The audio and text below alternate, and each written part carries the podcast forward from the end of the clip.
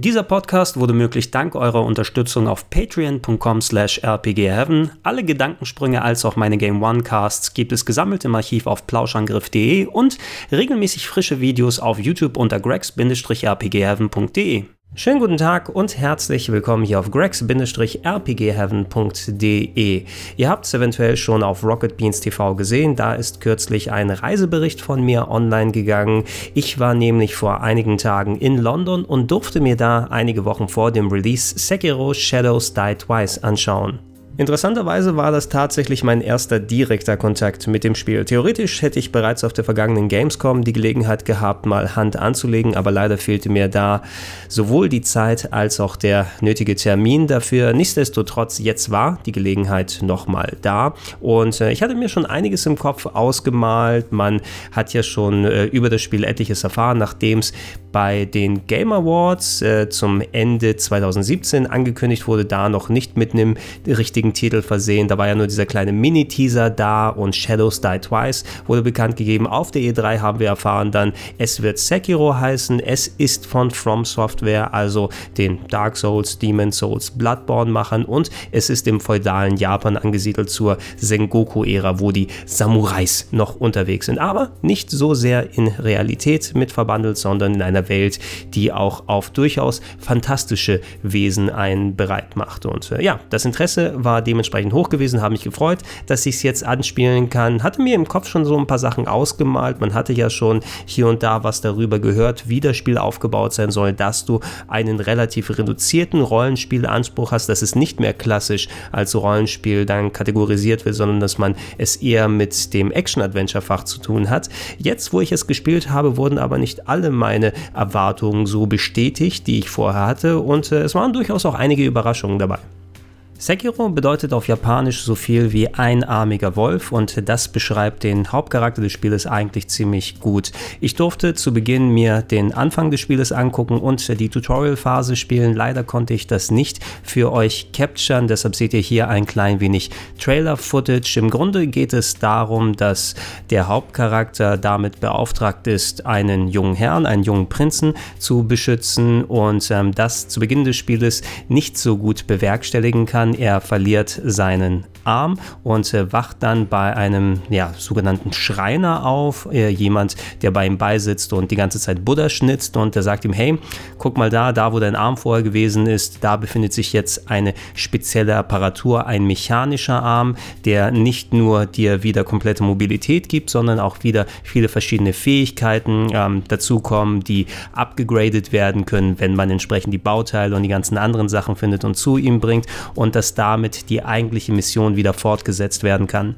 Der Arm selbst kann zu Beginn noch nicht so viel. Bei den Parts, die ich spielen durfte, waren aber zumindest nach und nach ein paar Fähigkeiten freigeschaltet. Darunter eine Handvoll Sekundärwaffen wie ähm, Shurikens, die geworfen werden können oder eine Art Feuerkanone. Da muss man aber echt gut aufpassen, dass man das vernünftige Timing erwischt und nicht einfach alles ins Leere ballert, weil das Consumables sind. Ja, wenn man es benutzt hat, dann sind die Sachen auch weg. Ähm, der Hauptaspekt aber, zu dem ich den Arm zuerst benutzen konnte, war der Grappling Hook. Ja, ein Enterhaken, nicht unähnlich, wie man ihn zum Beispiel von den Zelda-Spielen ausher kennt. Ähm, diverse ja, Gelegenheiten, sich auf irgendwelche Häuserdächer oder Äste drauf zu schwingen. Das wird einem angezeigt, wenn man in der Nähe ist. Und wenn dann die ähm, ja, Entfernung überbrückbar ist, dann kann man sich einfach ganz schnell mit dem Knopfdruck entweder aus einer misslichen Lage befreien oder die benutzen, um zum Beispiel irgendwelche Wege oberhalb auf Häuserdächern zu nehmen und sich so an seine Ziele anzuschleichen, um Insta-Kills zu machen. Auch wenn ich jetzt natürlich Legend of Zelda erwähnt habe, der Vergleich ist nur oberflächlich. Ähm, das Leveldesign zum Beispiel ist bei weitem nicht so wie bei Zelda, was den Rätselgehalt und die Vertracktheit angeht. Es hat mich wirklich an so typische From Software-Titel wie Dark Souls oder Bloodborne erinnert. Ich kann mir sehr gut vorstellen, dass du später entsprechend Abkürzungen öffnen kannst, um wieder zu älteren Gebieten zurückzukehren, dass alles miteinander vernünftig verzahnt ist. Es war ein bisschen breiter gestellt, dass man nicht nur eine Art von Schlauch in Anführungsstrichen hatte, durch den man sich bewegt und und eben durch den Enterhaken eine gewisse Vertikalität ist dazu gekommen, dass man auch häufiger mal nicht nur auf dem Boden unterwegs ist, sondern auch mal darauf achten muss, was ist über oder unter einem und ähm, ich denke, das wird auf jeden Fall nochmal die nötige Dynamik reinbringen. Der viel passendere Vergleich vom Gameplay her sind da aber tatsächlich eher die Tenchu-Spiele, die Stealth-Action-Serie, die ja vor über 20 Jahren auf der PlayStation 1 begann. Da hatte ich den ersten Teil kürzlich auch in der Top 101 der besten Action-Adventures und auch wenn der Hauptcharakter kein klassischer Ninja ist, da sind doch einiges an Parallelen. Mit dem Grappling-Hook sich Vorteile verschaffen, Laufwege der Gegner auskundschaften und so vermeiden, direkt in die Konfrontation zu gehen. Ich glaube jetzt nicht, nicht direkt, dass man es komplett nur auf Stealth spielen kann. Da gab es etliche Gegner, die zum Beispiel in Gruppen unterwegs waren und da wird es doch arg schwer, sich einzeln die Leute rauszuziehen, um da jeden so zu erledigen, ohne dass die anderen es bemerken. Also denke ich mal, da gibt es einige Sachen, die nicht wirklich vermeidbar sind. Wenn es aber so funktioniert, ich werde es auf jeden Fall versuchen, denn ich bin Stealth-Action-Fan, ob es jetzt von der Tenchu-Art oder Metal Gear Solid oder Splinter Cell her ist. Und es ist auf jeden Fall ein begrüßendes Element, dass das ganze Soul Souls-Universum, zu dem Sekiro ja eigentlich auch dazu zählt, ähm, ja, spielerisch erweitert. Die eigentlichen Kämpfe solltet ihr euch auf eine Konfrontation einlassen oder ja, sollte der Gegner eine Konfrontation forcieren, ist dann sehr auf Offensive und Kontern ausgelegt. Ihr habt zum Beispiel keinen klassischen Schild, den ihr wie bei Souls verwenden könnt, auch keine Ausweichrolle, ist es mehr ein schneller Ausweichmove, der eher so funktioniert wie bei Bloodborne, das heißt, ihr habt einigermaßen Weg, der ähm, dann zurückgelegt wird. Eigentlich will das Spiel aber eher, dass ähm, wenn ihr euch mit dem Gegner duelliert, ihr direkt rangeht und dann versucht, äh, die Bewegungen der Gegner zu lesen, das richtige Timing äh, herauszufinden, weil wenn man entsprechend die Blocks vernünftig setzt, das Schwert zum richtigen Moment hochzieht, wenn der Gegner gerade dabei ist anzugreifen, macht er sich selbst angreifbar und dann habt ihr die Möglichkeit für einen Finisher. Bei den normalen Gegnern äh, reicht das oft, dass man einmal diese Finisher-Anzeige bekommt und dann ist es einfach schwer durch und das war's mit dem Kampf. Einige größere Gegner, die müssen mehrfach mit dem Schwert durchbohrt werden, sodass man nicht direkt hier Insta-Kills wie beispielsweise bei einem Bushido Blade hat. Ähm, aber das Ganze hat äh, eben alles weniger taktisch für mich erstmal gemacht. Also der Instinkt war erstmal da, wenn man anfängt mit dem Spiel, geh rein, versucht zu kontern, versucht draufzuhauen, ein bisschen Mashen hilft auch zu Beginn. Das sind aber natürlich Sachen, sobald man dann an Bosse und wirklich anspruchsvolle Gegner gerät, dann wird man auch erst wieder sich angucken müssen, was ist die richtige Lösung, wie kann ich vielleicht mit den Sub-Weapons vernünftig vernünftig umgehen. Ansonsten aber das eigentliche normale Gameplay, das eigentliche normale Kämpfen ist dann schon sehr, sehr actionorientiert und auf jeden Fall wesentlich offensiver als zumindest meine eher typisch defensivere Spielart, wie ich sie bei den anderen Souls-Spielen habe.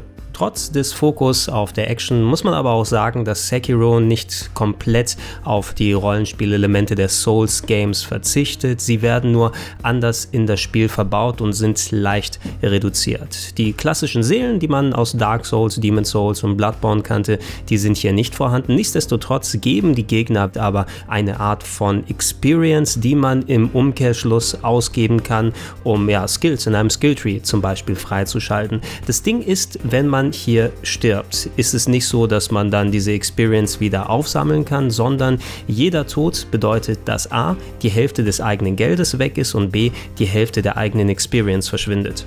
Gelegentlich darf man nach dem Ableben Experience als auch Geld behalten, aber das ist eher die Ausnahme von der Regel. Der Grundgedanke hier scheint zu sein, Tode einfach härter zu bestrafen. Ob das wirklich hart ist, das kann ich nach meiner Testphase hier noch nicht sagen. Das muss sich erst zeigen, wenn ich mal mehrere Stunden mit dem richtigen Spiel verbracht habe. Vielleicht ist es ja so, dass es nicht so ultra wichtig ist, dass man die Experience nochmal neu holt oder dass die Gegner entsprechend mit etwas Übung ja dann gut zu farmen sind. Das sind alles alles Elemente, die natürlich dann ähm, ja, dem Schwierigkeitsgrad entweder zuträglich oder abträglich sind. Mein Gefühl war jetzt, dass ähm, es zwar durchaus knifflig war mit den Gegnern, äh, die mir entgegengesetzt wurden, aber mit etwas Übung konnte ich zumindest bestimmte Gegnertypen dann regelmäßig ganz gut besiegen und äh, wenn die genug Experience abgeworfen haben, dann würde zumindest das Ableben dadurch wieder ein bisschen ausgehebelt werden. Es ist vielleicht so ähnlich wie der erste Gedanke, den man bei Bloodborne hatte, oh, du hast keinen Schild, dadurch wird das Spiel ultra härter. Nein,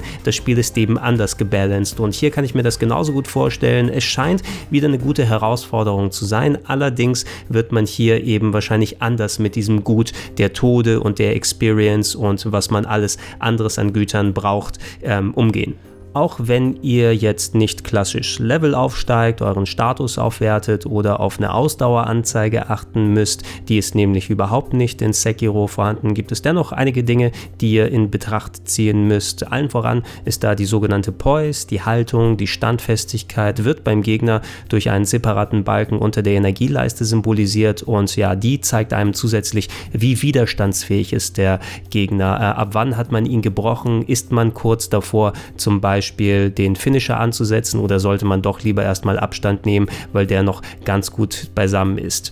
Ich habe mich auf dem Event noch ein klein wenig mit Kollege Bruger unterhalten. Der ist als Dark Souls-Experte ja noch achtsamer, was jetzt die Unterschiede im Gameplay und inhaltlich bei solchen Spielen angeht. Und der meinte erkannt zu haben, dass da noch ein paar Systeme im Hintergrund ablaufen, dass man auch die Angst der Gegner irgendwie noch erkennen kann. Das habe ich selber jetzt direkt nicht so absehen können, aber das ist auf jeden Fall eine der Sachen, die ich äh, mir dann nochmal genauer anschauen möchte, wenn das finale Spiel mal da ist. So wie sie es angefühlt hat, man muss eh viele verschiedene kleine Systeme zusammennehmen, ob es jetzt von der Gameplay-Art her aus ist, ob man Prozesse irgendwie erkennen und deuten muss, die im Hintergrund ablaufen, weil da kann man sich ziemlich sicher sein, da der Skilltree auch einigermaßen groß und ausgefächert gewesen ist, man wird immer was Neues machen können, man wird immer eine weitere Aktion dazu bekommen, man wird immer noch mal ein bisschen mehr was mit dem Arm anstellen. Und äh, wenn das Leveldesign noch in der Vertracktheit, in der Verschlungenheit ein wenig zunimmt, wie man es von den Soul-Spielen auskennt,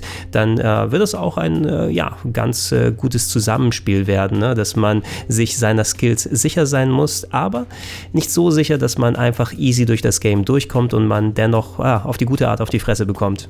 Was gibt's noch zu sagen? An den Bossen konnte ich mich nicht groß probieren. Den einen, den ich versucht habe, der hat mich sofort leider platt gemacht und bei den anderen haben die Activision-Leute mir den Controller vorsorglich aus der Hand genommen, wohl aus Spoilergründen. Man will ja noch nicht zu viel ein paar Wochen vor Release verraten. Ich denke aber von dem, was ich so mitbekommen habe, da wird man auf die typische From Software Kreativität setzen können und da gibt es etliche harte Nüsse, an denen man sich äh, probieren kann. Ansonsten, ey, ich hatte Spaß auf jeden Fall mit den ersten Stunden, die ich hier probieren konnte. Es fühlt sich schon sehr soulsig an, alleine weil die Grafik und die Technik und die Steuerung, das könnte genauso gut eben aus einem Bloodborne oder einem Dark Souls stammen, nur dass man es hier eben mit einem anderen Kleid drüber hat, der etwas erhöhte Fokus auf die Action und etwas reduzierte Fokus auf das Rollenspiel.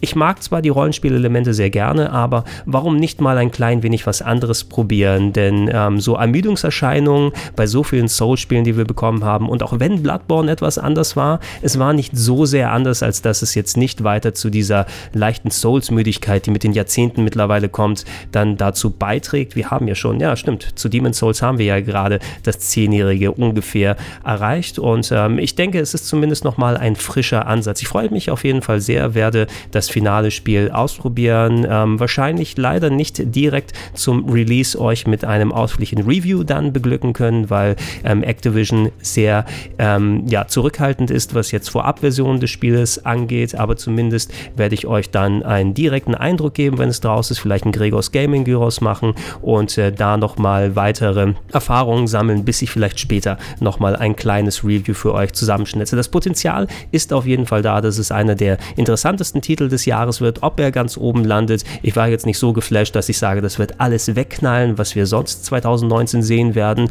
Aber eine gute Chance auf die Top 10 hat es auf jeden Fall.